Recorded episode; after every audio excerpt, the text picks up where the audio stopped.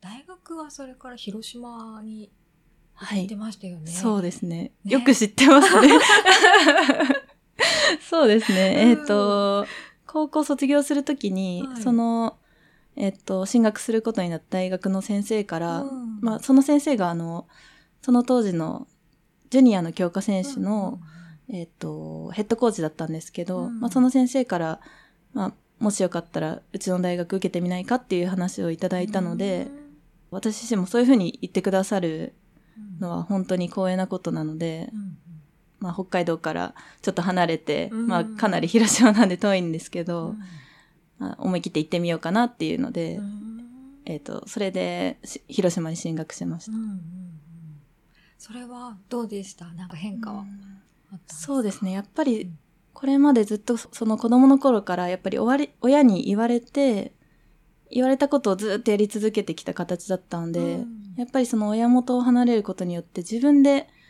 いろいろこう動かなきゃいけない部分、自分で何か決めたりとか、うん。まあそういう経験がなかったので、それはすごく大変でしたね。今まで親が全部やってくれてたんだなっていうふうに、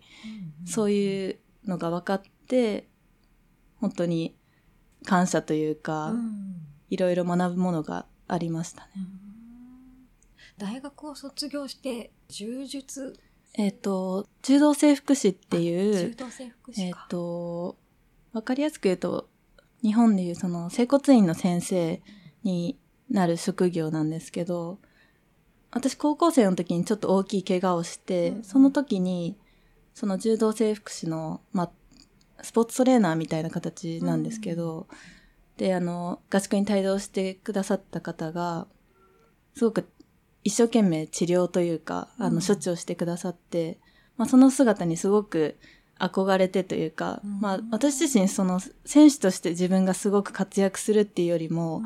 まあ、裏方というか、それを支えるような、サポートするような仕事、仕事というか、サポートするような役割の方が好きだなっていうのはずっと思っていて、うん。なのでやっぱり、その頃からずっとそういう職業に憧れてはいたので、うんまあ、大学は体育の教員になる、あの、うんうん教育学部だったんですけど、やっぱり教員ではなくて、まあそのもともとずっと思い描いた職業に就きたいなっていう気持ちがあったので、実業団って言うんですけど、柔道プロとして、うん。えっ、と、柔道仕事としてやりながら、まあその柔道整復師の資格も取れるような、なんていうんですかね、契約で、うん。まあそれで就職したっていう形ですね。うん裏方の方がいいいいなって思ってたんですか？そうですね。そんなにもともとうん。人の前に立って何か仕切ったりとか、うん。目立ってやりたいっていうタイプではなかったので、うん。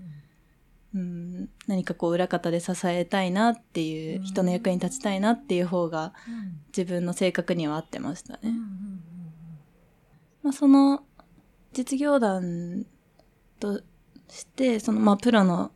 柔道の選手として活動して、まあ1年半、まあ2年経たないぐらいで、もうあの、まあ、なかなか思うように結果が残せなかったので、うん。まあその当時の監督から今後どうするかっていうお話があったので、もう私は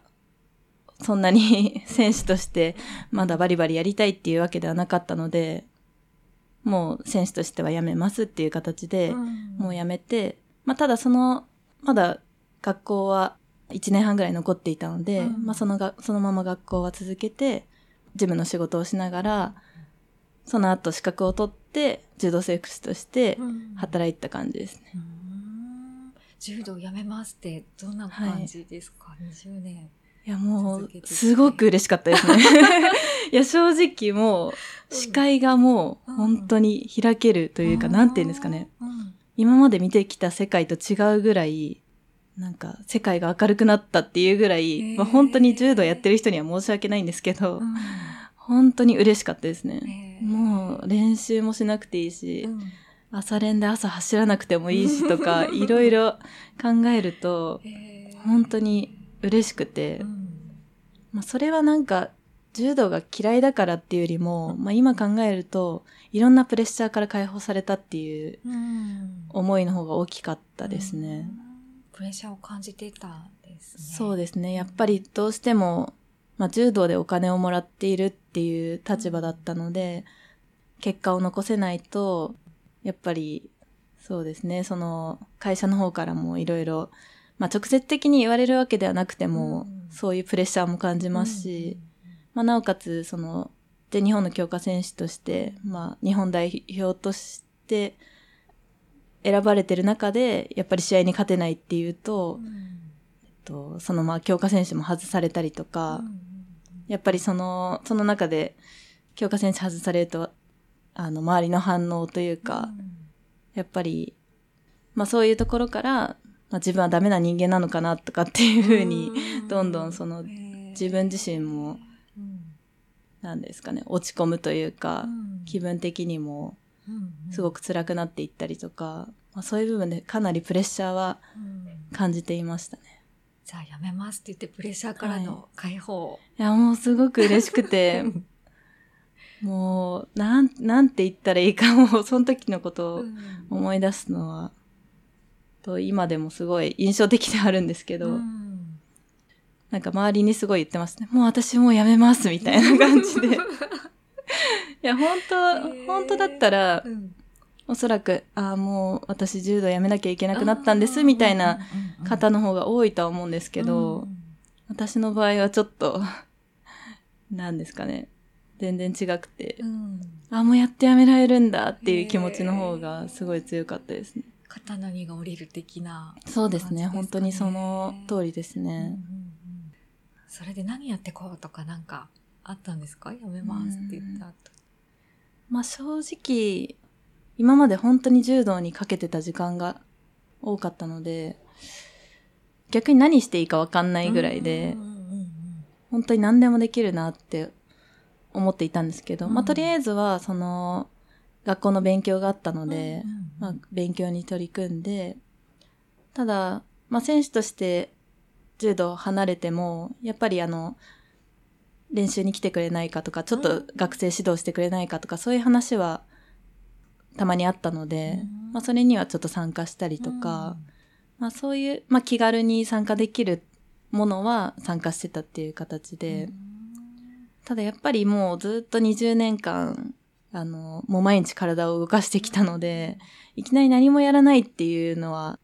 何もこう体を動かすことがないっていうのは、ちょっとなんか自分の気持ちとか、まあ体も慣れてなかったので、まあ少しこう、ジョギングしたりとか、まあちょっとスポーツジム行ったりとか、まあそういうのは、あの、そのまま取り組んでましたね。うんうんうん。急にどうしようみたいな。そうなんですよね。何やろうもう私は何をしたらいいんだっていう、うんそういう感じでしたね。うんうんうん。じゃあそれで学校も1年うん。あって終わって、その後って何をしてたんですか、その後は、その、その会社にいくつかこう、病院を経営していたので、その中のあの整形外科のクリニックにあの配属されて、そこでまあ柔道整復師として、うん。まあ、怪我の処置を行ったりとか、うん。まあ、あと、まあ、腰痛とか肩の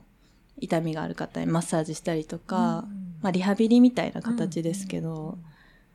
まあ、本当に自分がやりたかった仕事をやっていたっていう形ですね。うんやりたかった仕事。人の役に立ちたいとか、裏方で支えたいみたいな、はい。20年間の柔道から離れてやりたいことやってる自分ってどんな感じでそうですね。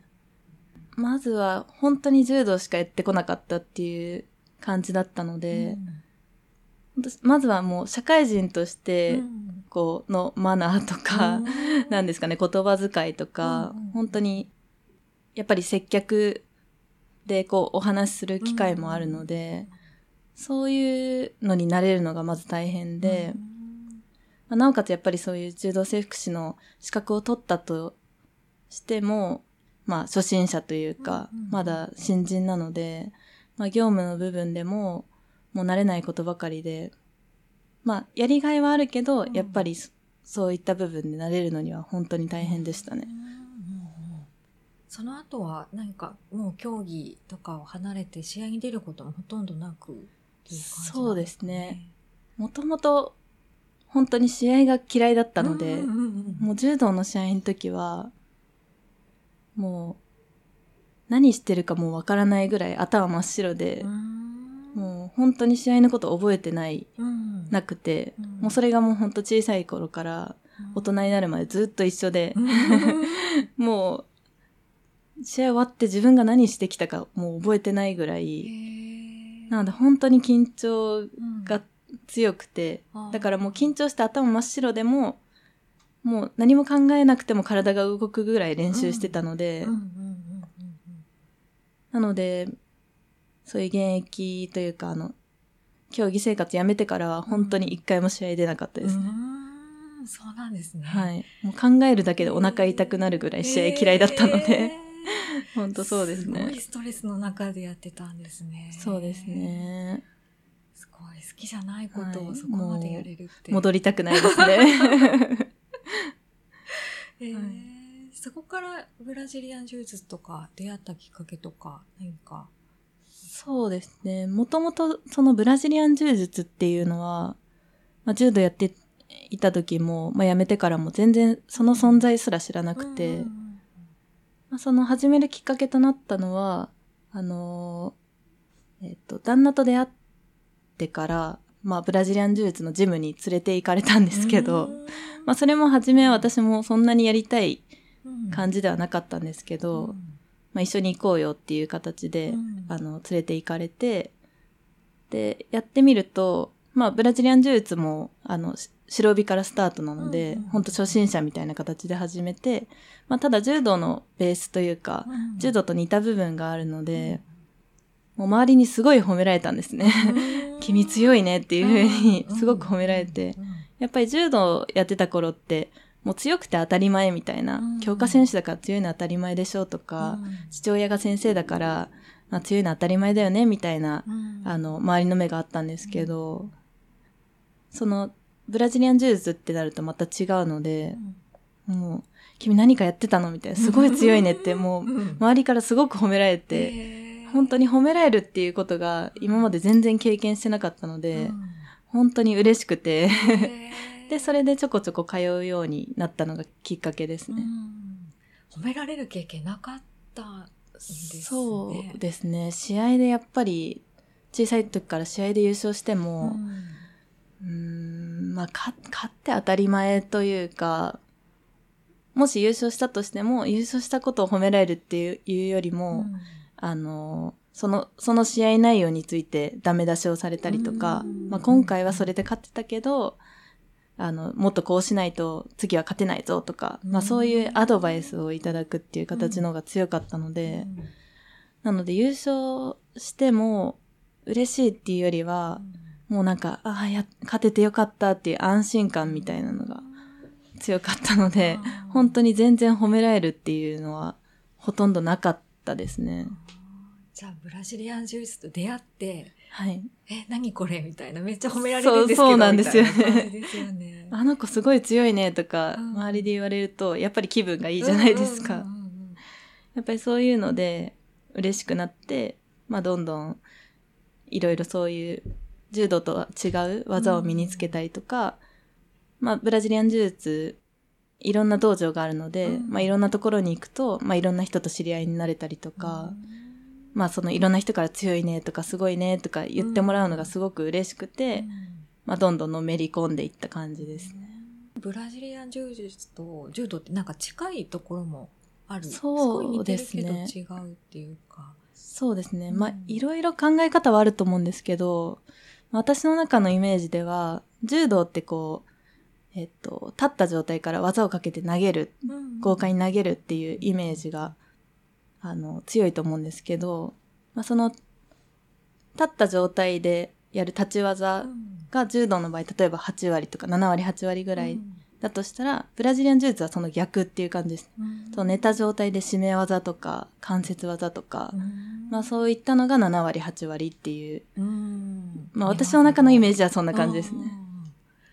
へえやってみてどうですか？どなんか違いを感じますか、その感覚的な部分とか。そうですね。もともとその、柔道はもう子供の時からやっていて、もう基本というか基礎とかも全部身についた、おあの、状態だって、で、なおかつ、私の中のイメージだと、やっぱりパワーもかなり必要だし、もう、なんですかね、もう、とにかく、がむしゃらにずっと練習させられてきたので、何も考えてなかったですよね。うんうん。まあもちろん柔道も、本当は考えた方がいいと思うんですけど、とにかく何も考えなくても動けるぐらい、もう体に染み込んでいたので、逆に、何も考えずにやってたっていう部分が大きくて、ただその、ブラジリアン柔術を始めて、まあ今別にすごい勝ちたくてやってるってわけでもないし、うん。負けたからといって怒られるとか練習サボったから怒られるっていう環境ではないので、やっぱり自分でいろいろこれやってみようかなとか、こうやったらどうなるかなとか、今日教えてもらった技をちょっと試してみようかなとか、うん。いろいろこう自分の中で工夫したりとか、本当にこう考えながらやったりとか、あとなんかひらめいたことを試してみたりとか、なんかそういうことができるのがすごく魅力だなと思いますね。すごい自由ですね。そうですね。やっぱり、うん、私のイメージだとこう、柔道よりもいろんな部分で自由度が高い気がします。うんうんうんじゃあなんか今までとは違う頭使うっていうか。ああ、そうですね。なのでやっぱり柔道は割と部活とか、まあ若いい、若い人というか がやるイメージですけど、うん。ブラジリアン柔術って割とこう、まあ、40代、50代とかになってもずっと続けられるスポーツ、スポーツというか格闘技なので、なので例えば力に自信がない人だったり、まあ女性の方とかでも小柄な人だったりしても気軽にというか、まあちょっとこうロジカルな感じでいろいろ頭を使いながら、あのできる格闘技で入りやすいとは思いますね。じゃあ必ず力がいるとか体大きくなきゃとか強くなきゃじゃなくてもできるんですね。そうですね。そう思います なんかすごい生き生きしてますよね。あ、本当ですやか。本当ですか、うんなんかフェイスブックとかの写真で見る表情が全然、ああ、なんか生き生きしてる。そうですね。うん。まあその、さっきお話ししたみたいに、その入りがやっぱり褒められてとか、うん。こうポジティブな印象が強いので、今でもやっぱり何かこう変わったことをやったりとか、例えばいいその動きをしたりすると、なんかすごいねとか、うん。褒めてくれたりとかうん。周りの反応も、なんていうんですかね。柔道って結構ネガティブな声かけが多いようなイメージで、何やってんだとかこれダメだとか、なんか真面目にやれみたいな、なんかそういう印象が私は強かったんですけど、その、ブラジリアン柔術の練習してるときは割とこうポジティブなうん。声声かけが多いので、うん。ナイスみたいな、うん。なんかいろいろそういう、そういうのがあるので、うんやっぱり楽しいですね。雰囲気もまたちょっと違いますし、うんうんうんはい。楽しそう。全然違う。まあなおさら今あの、ちょっとタイに住んでるので、うんうんまあよりその外国の雰囲気というか、日本とはちょっと違う雰囲気なので、よりこう、自由だし、楽しいし、いろいろ人間関係も広がるし、まあそういった部分でいろんな楽しさがあります。